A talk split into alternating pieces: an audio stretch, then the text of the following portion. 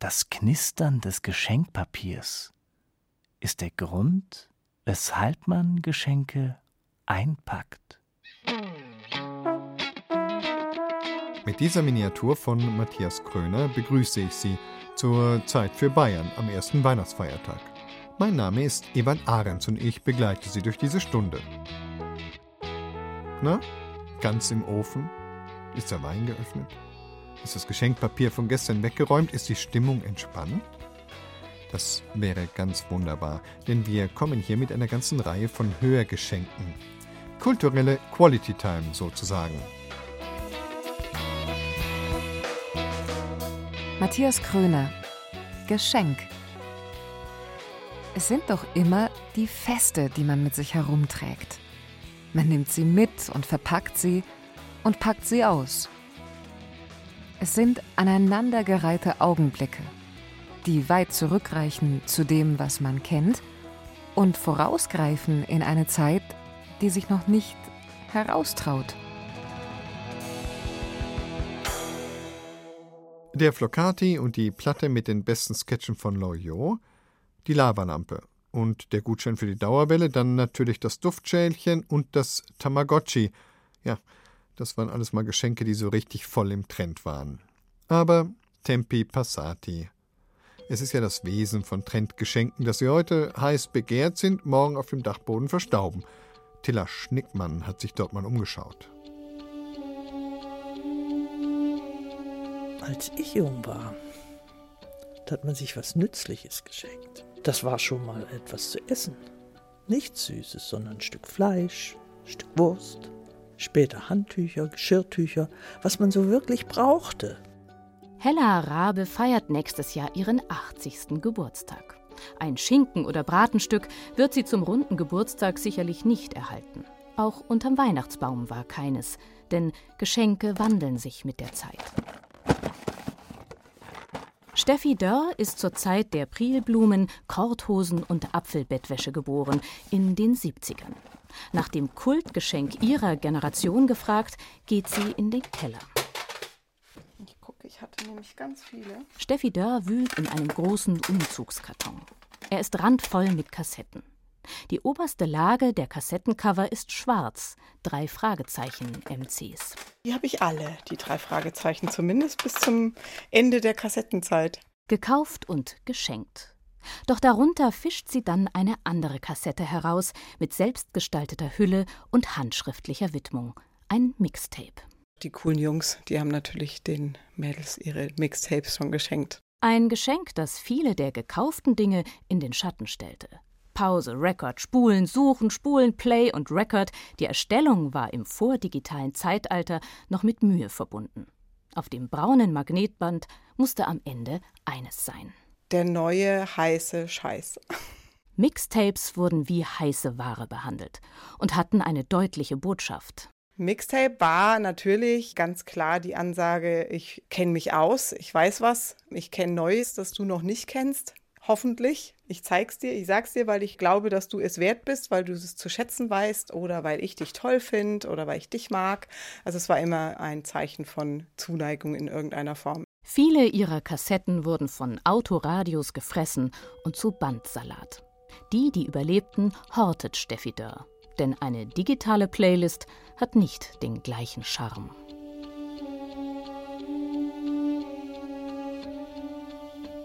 Pralinen gab es dann öfters.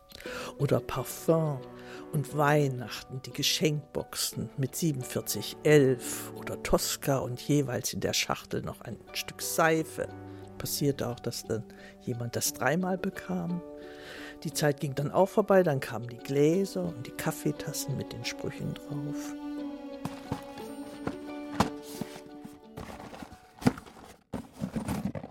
Vor einer großen weißen Schrankwand steht Jutta Zehender. Hier ist der Stauraum für all die Geschenke, die sie eigentlich nicht braucht und die doch nicht weg dürfen. Selbstgestricktes von der Mutter, Schneekugeln, Weinflaschenhalter, Vasen, Kerzenringe, Petroleumleuchten. Dekosachen natürlich, bloß dann nicht unbedingt in der Farbe oder in dem, ja, in dem Aussehen, wo man es selber gut findet. Unbedenklicher dagegen die Sammlung auf einer Ablage neben der Hausbar. Seit 40 Jahren bekommen Zehen das Zinn geschenkt. Glaskrüge mit Zinndeckel, bunte Keramikkrüge mit Zinndeckel, Schnapsbecher aus Zinn, Zinnteller. Zinn ist zeitlos. Zu Gartenfesten nehme ich die Zinnkrüge schon mal wieder. Das gilt nicht für einen anderen Trend aus dem Zeitalter von Marlboro Man, frühen Derrick-Folgen und Helmut Schmidt. Na, Aschenbecher wurde ja zeitlang geschenkt. Ist inzwischen ja echt überholt. Wir haben oben, glaube ich, sogar noch welche. Da gibt es lauter so Handaschenbecher, so kleine, wo jeder einen gekriegt hat. Also kein großer für die Allgemeinheit. Und das war halt vornehm. Dann zeigt Jutta Zehnder ein Geschenk, das eher einem verbogenen Kleiderbügel ähnelt, doch Küchendesign ist. Bananenständer, der, ja, 90er Jahre vielleicht, mit einem Dreifuß, oben kleine Welle noch eingebaut und da kann man dann die Bananenstaude, also die fünf oder sechs oder sieben, die da aneinander verbunden sind, kann man da reinhängen, damit es keine Druckstellen gibt. Ist was ganz Besonderes. Ich habe es nirgendwo mehr gesehen.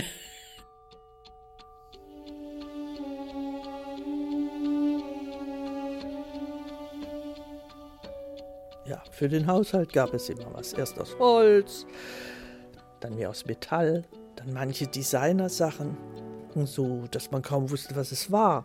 Dann gab es Flaschenöffner in jeder Form, teilweise in aufwendigen Geschenkboxen mit Korkenzieher und Weinthermometer.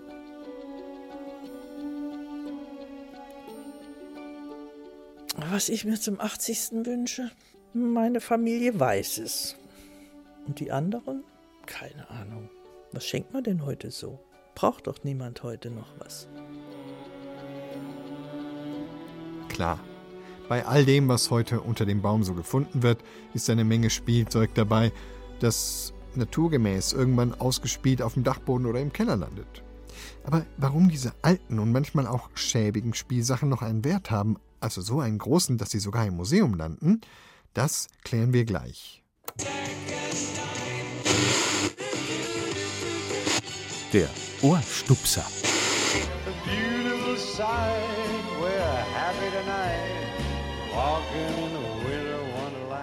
Winterwunder. Wunderwinter. Wie ein Wunder wirkt der Winter. Wunderwinter.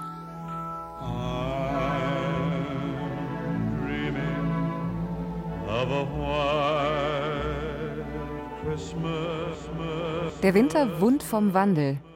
Klima. Wunder Winter. Kein Wunder. Winter Ade.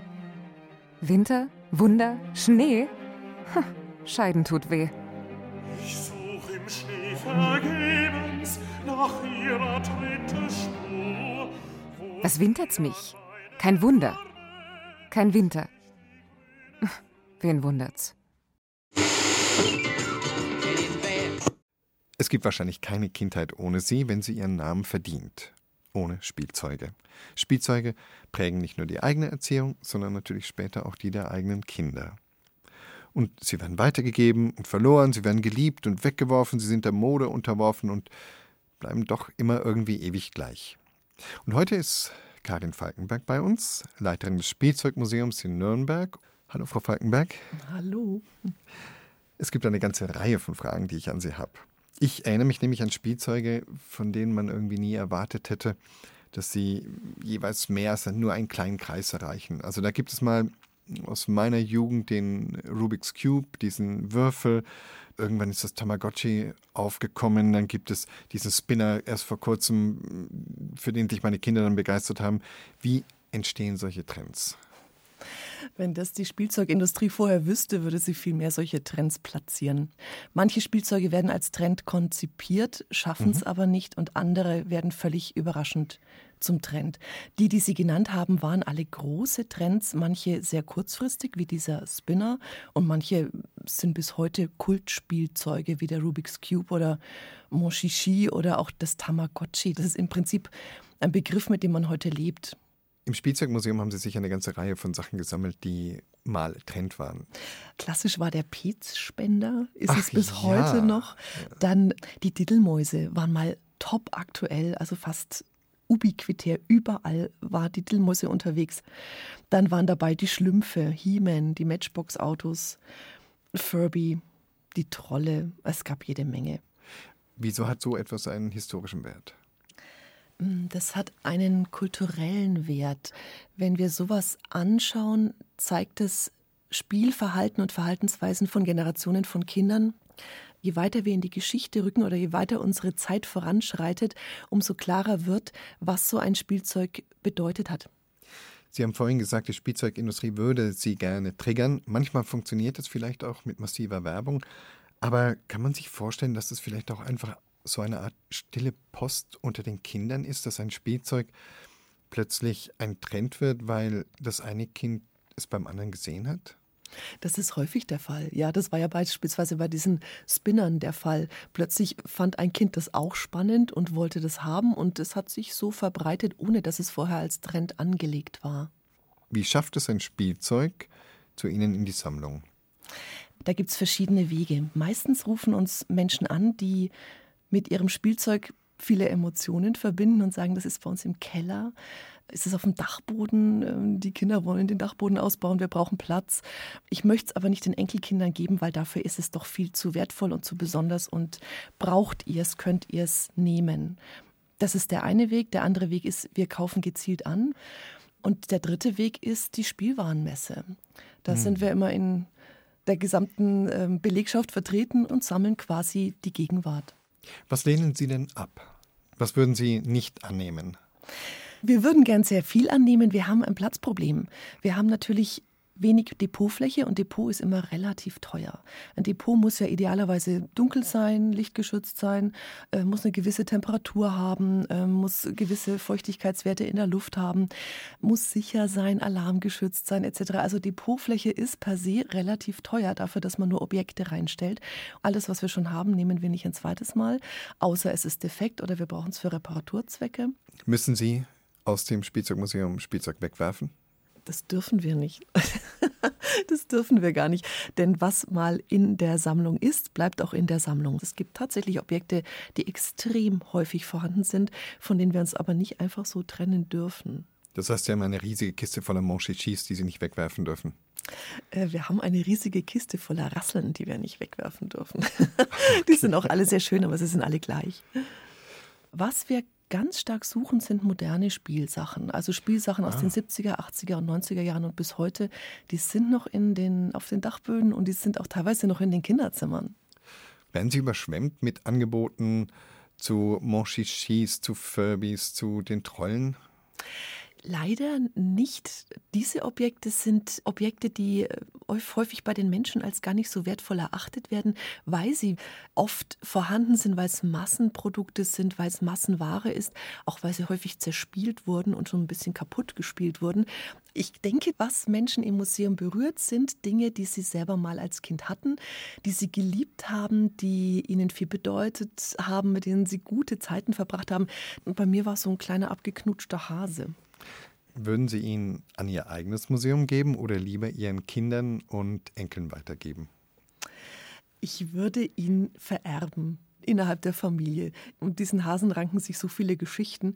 Und auch meine Tochter hat jetzt wieder einen Hasen. Also das ist so eine Familientradition. Wir haben alle abgeknutschte Hasen bei uns. Also Sie können einem Spielzeug auch im Museum ansehen, ob es heiß geliebt wurde oder nicht. Ja, wir haben da eine Sammlung von so etwas räudigen Bären, die auch alle geliebt wurden, überall mit hingezogen wurden. Ich frage immer nach, gibt es dazu noch Fotos? Und das ist natürlich nochmal eine besondere Geschichte, weil man schön. mehr weiß, es ist nicht nur irgendein Bär, der mal hergestellt wurde, sondern es ist ein ganz besonderer. Karin Falkenberg, Leiterin des Spielzeugmuseums und des Deutschen Spielarchivs in Nürnberg. Vielen Dank, dass Sie da waren, Frau Falkenberg. Sehr gern.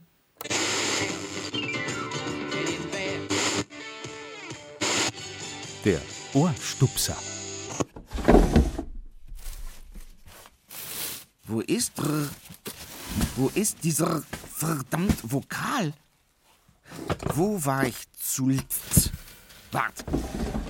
Ich war in der Kuch, dann im Gang auf dem Klo. Nein, auf dem Klo kann er nicht Sinn. Also verdammt, man sollte nicht min, dass in einzelner Vokal so viel ausmacht unter dem Weihnachtsbaum vielleicht. Der auch nicht. Oh nein, jetzt ist auch noch verdammt Kuss durcheinander. Unordnung. Wohin? Nun, Schutt.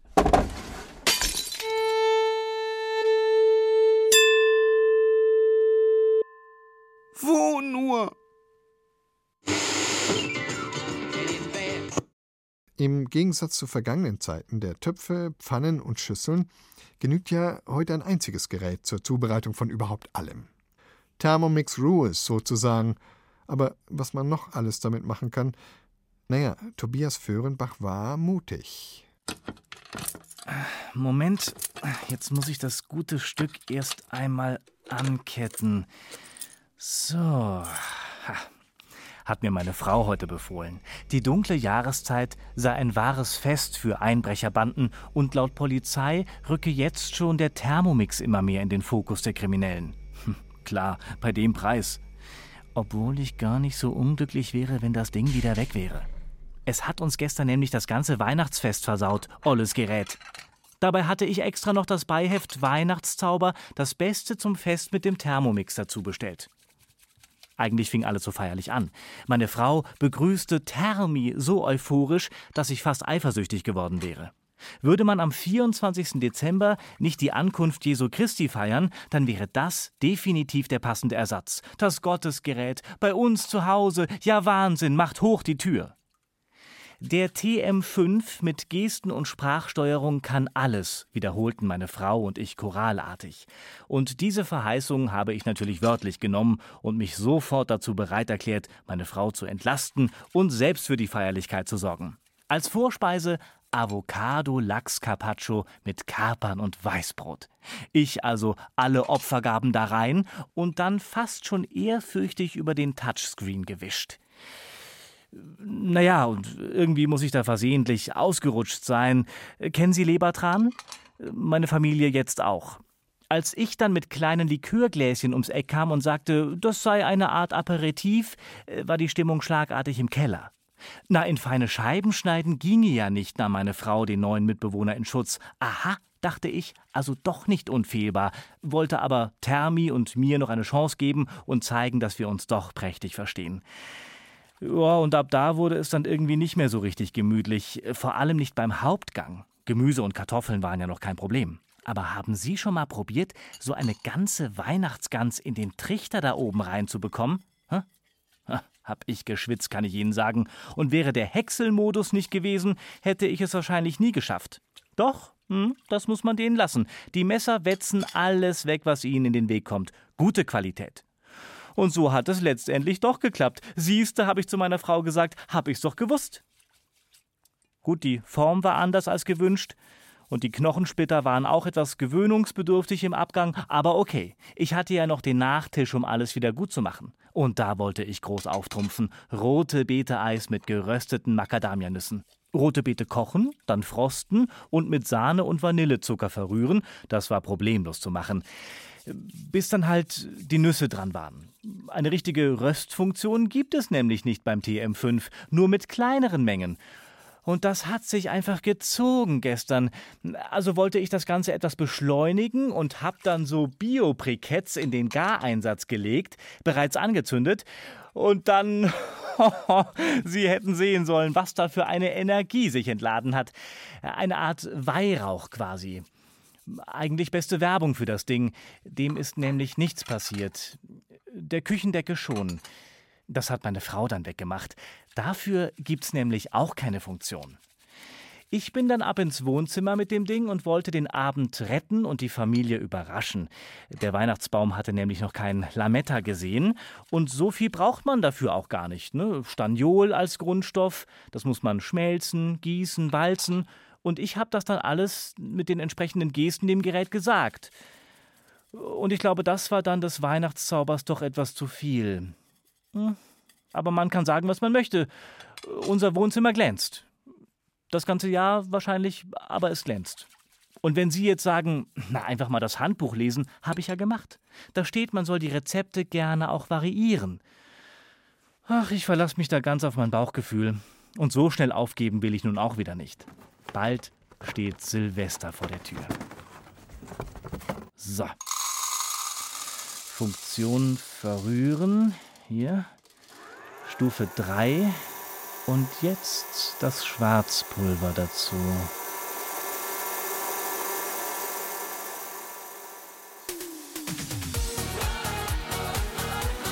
Schlagerlyrik. Schau, wie's draußen herrlich schneit, so wie damals. Still und friedlich ist die Zeit, so wie damals. Wie's bei mir war als Kind, draußen der Winterwind, und in der Stub es warm, wir nehmen uns in Arm, der Heiland ist geboren.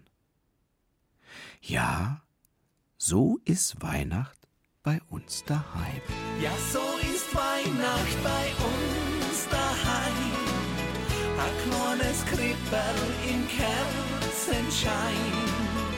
Es glänzen in den Kinderaugen, die ans Christkindl noch glauben. Die Kastelruther Spatzen. Weihnachten bei uns daheim.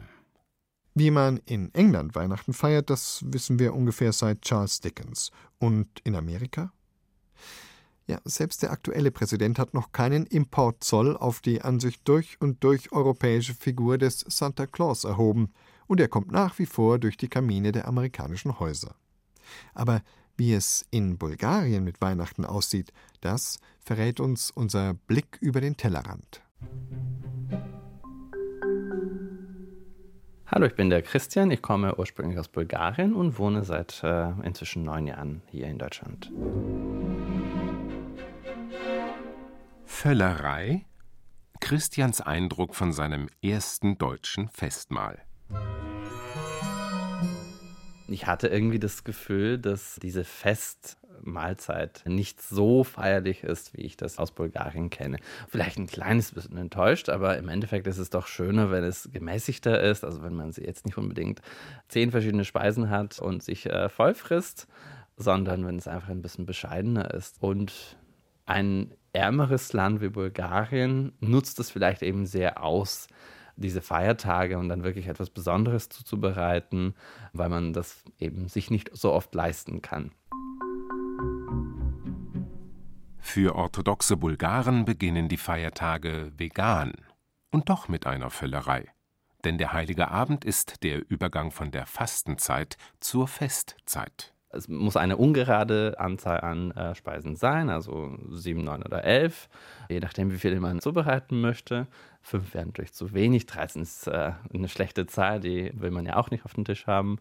Und es gibt zum Beispiel einen einfachen Bohneneintopf oder gefüllte Weinblätter mit Reis, Nüsse, Obst und so weiter. Also wirklich einfach alles vegan. Keine Milch, keine Sahne, keine Eier.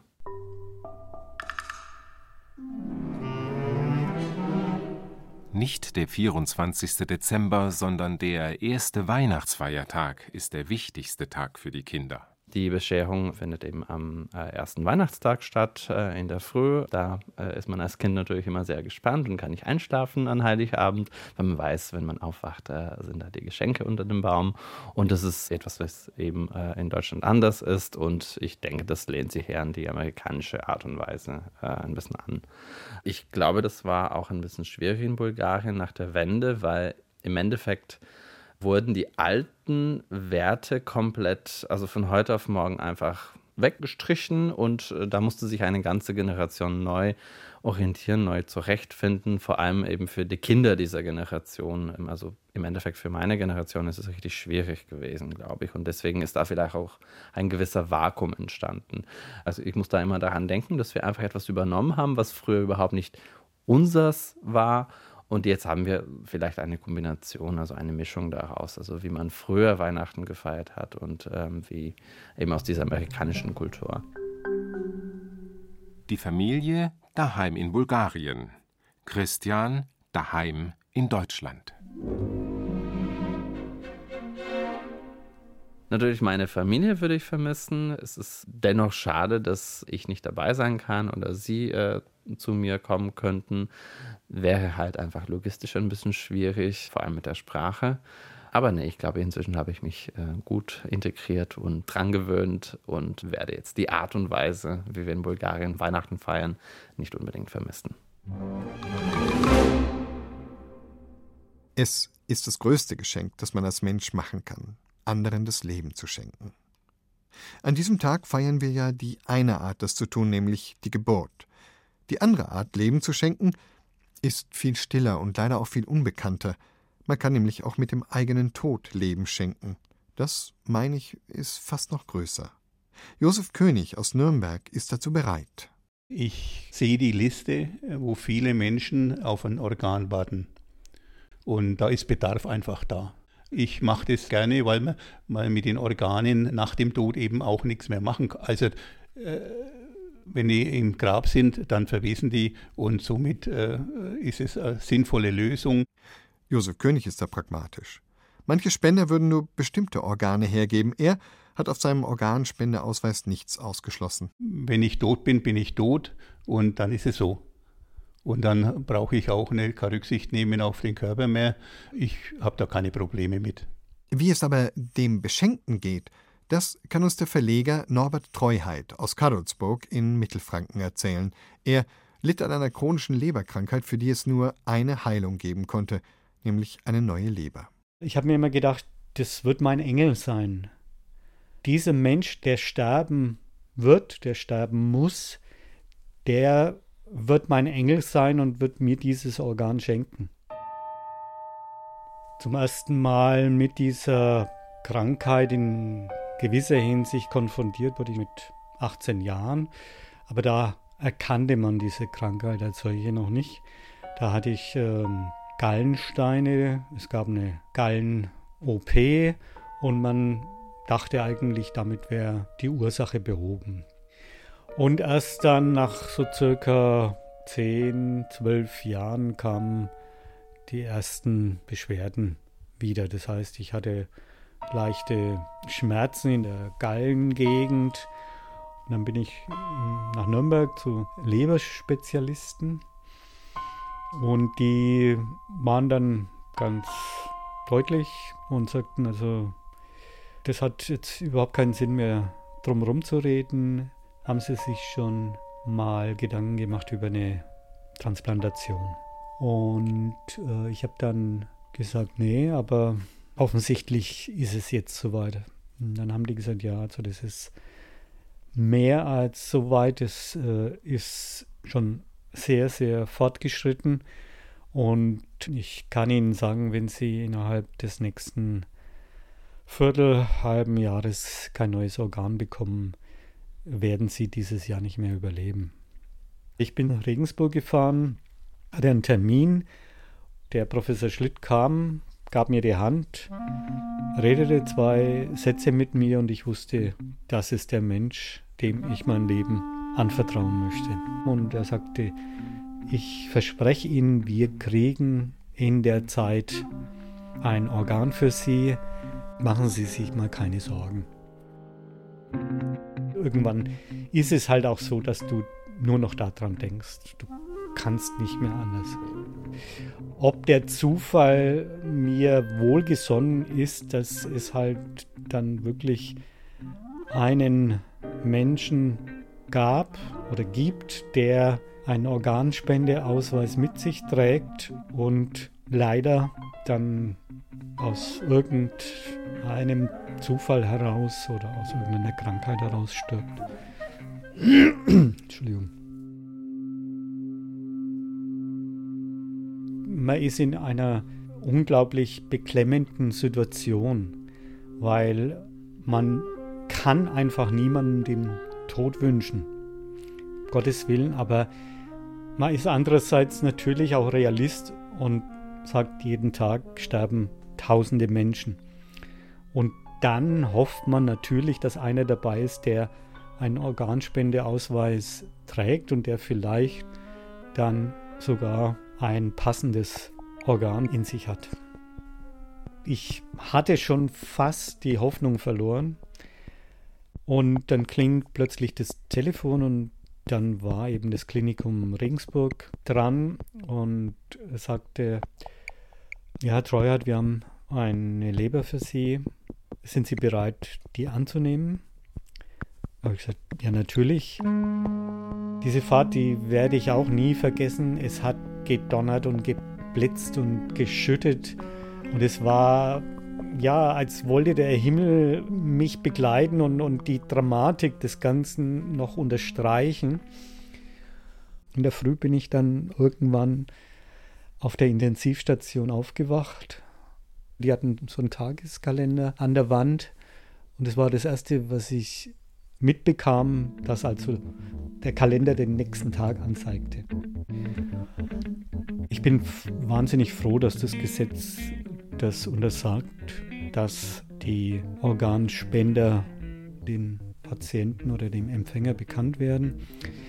Engel sind ja was Abstraktes und insofern kann ich da eigentlich ganz gut mit dieser Dankbarkeit leben, weil ich weiß, dieser Engel, der hat es ja entsprechend mitbekommen und der weiß, wie dankbar ich ihm bin und natürlich muss jeder es selber wissen, ob er seine Organe spenden will oder nicht, wenn mit ihm oder ihr irgendwas passieren sollte.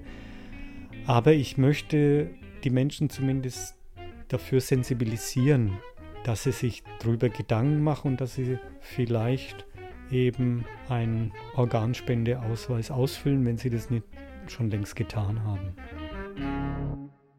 Norbert Treuheit unterstützt übrigens die Widerspruchsregelung bei der Organspende. Er möchte, dass grundsätzlich jede und jeder Organspender ist, außer sie oder er widerspricht dem. Und wenn ich hier ausnahmsweise persönlich werden darf, ich möchte das auch.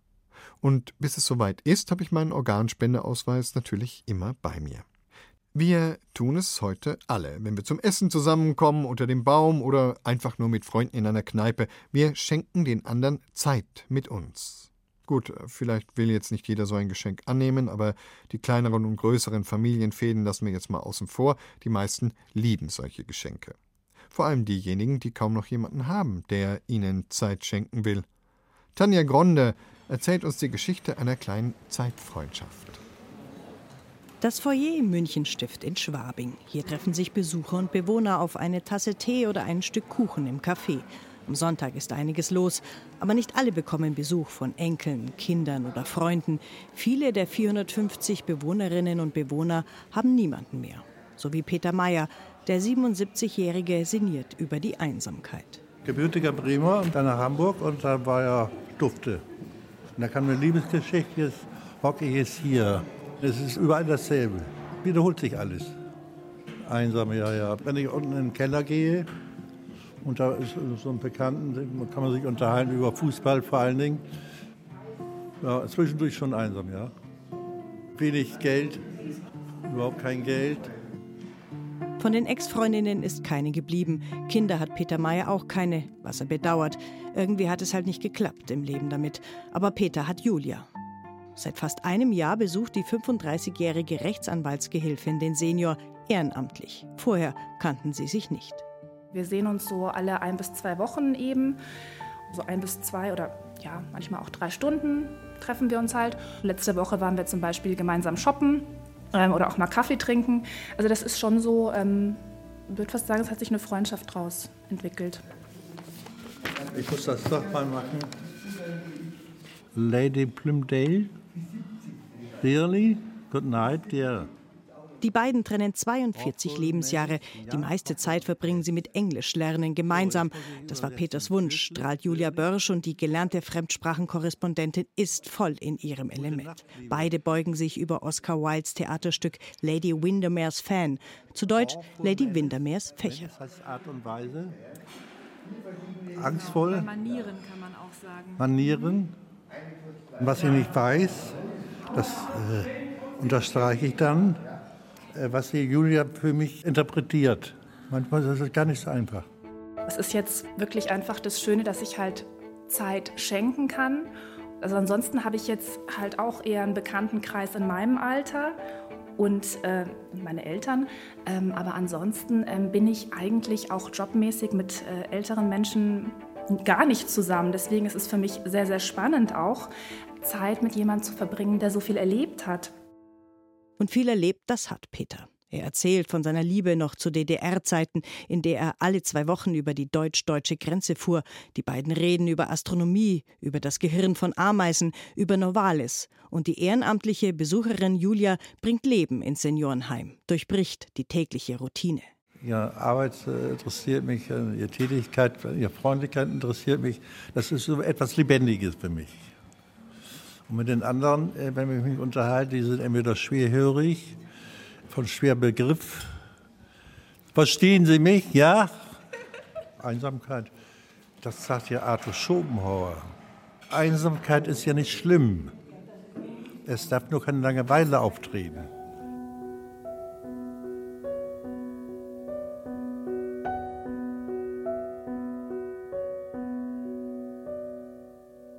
Die Einsamkeit ist im Münchenstift spürbar. Zwar gibt es viele Angebote, aber am Ende des Lebens bleibt eben doch jeder für sich. Meist haben die Menschen hier wenig Geld, sind kaum mehr mobil. Der Auslöser für Julia Börsch, ihre Zeit am Sonntag unbekannten Rentnern zu schenken, war ihr Opa. Der lebt in Köln und ist zu einem Pflegefall geworden. Besuchen kann sie ihn wegen der fast 600 Kilometer zwischen München und Köln selten. Da habe ich einfach gesehen, wie schlimm es ist, wenn man im Alter alleine ist und krank ist. Und ähm, ich habe mir in dem Moment gedacht, ähm, natürlich kann ich meinem Opa Zeit schenken. Leider wohne ich weiter weg, ähm, deswegen ist es nicht so oft möglich, Zeit zu schenken, wie ich gern würde. Und habe dann einfach darüber nachgedacht, wie geht es älteren Menschen, Senioren in Seniorenheimen, die wirklich meistens einfach nur Mutterseelen alleine sind. Und aus dem Grund wollte ich mich da eben engagieren. Über Tatendrang, eine Agentur für ehrenamtliche Besucherinnen und Besucher, hat sie Herrn Mayer kennengelernt. Vermittelt auch durch Andrea Friedl, Koordinatorin für die Ehrenamtlichen im Münchenstift. Sogar Schülerinnen engagieren sich, erzählt Andrea Friedl. Wir haben jetzt zum Beispiel die Anfrage von ähm, vier Schülerinnen und Schülern aus der 9. Klasse. Da ist es von der Schule her gern gesehen, aber nicht verpflichtend. Also die haben sich dann freiwillig selbst ähm, das Altenheim ausgesucht als Einsatzort. Äh, wir haben auch für nächstes Jahr eine neunte Klasse, die wollten ihren Wandertag hier verbringen. Andere haben einen richtigen Besuchspartner. Wichtig ist gar nicht die Dauer des Besuchs, sondern die Regelmäßigkeit und dass es in die Lebenssituation passt. Das versucht Andrea Friedl im gemeinsamen Gespräch herauszufinden. Wenn man sich das einplant, wenn man dem einen Platz im Leben gibt, dann klappt es normalerweise auch, wenn man sehr ausgelastet ist. Und dann ist es sicherlich gewinnbringend. In diesem Jahr hat Julia viel über sich und das Leben gelernt. Dass es bei Ausflügen mit Herrn Mayer eben ein bisschen länger dauert, denn mit 77 Jahren braucht er einen Rollator. Wenn sie gemeinsam in die Stadt fahren, müssen sie Aufzüge und Rampen suchen. Also man merkt auch im Umgang mit älteren Leuten, alles braucht einfach ein bisschen seine Zeit alles dauert ein bisschen länger und das ist eigentlich auch ganz gut, weil man selber sich dann so etwas entschleunigt und auch geduldig sein muss und das tut im Alltag, glaube ich, sehr, sehr gut, weil im, im Job normalerweise muss alles immer eher schnell gehen, klar, man hat wenig Zeit, muss viel machen, ist ja überall so und deswegen ist es ganz schön, einfach so sich auch mal Zeit lassen zu müssen. Zeit schenken. Für Julia Börsch ist es ein Lebensmotto geworden – auch für ihre Weihnachtsgeschenke bastelt sie Karten und verschenkt Gemeinsamkeit, Essen gehen, Kinobesuche, Unternehmungen, unbezahlbare Geschenke. So, spätestens jetzt sollte bei Ihnen der Duft Ihres Lieblingsessens durch die Räume ziehen, der Wein sollte auch geatmet haben und Freunde oder Familie versammelt sein, denn diese Stunde Feiertagsfeuilleton in der Zeit für Bayern, hier auf Bayern 2, neigt sich dem Ende zu. Einen frohen Festtag wünscht Ewald Ahrens. Matthias Kröner Nasse Strümpfe. Diese Weihnachten, an denen der Schnee nicht fallen wollte und die Zweige der Bäume schwarz gegen den Himmel standen und es meistens auch Streit gab wegen des Essens und der Beleuchtung und des hochheiligen Ablaufs und sich der Kirchgang zog und die Predigt, ewig zog sie sich und man verfroren und mit nassen Strümpfen zu Hause ankam und dastand, noch nicht in Stimmung wegen des ganzen Festtags Zinnobers und leicht gereizt, als beinahe unerwartet eine kleine Glocke ertönte und man hineinging.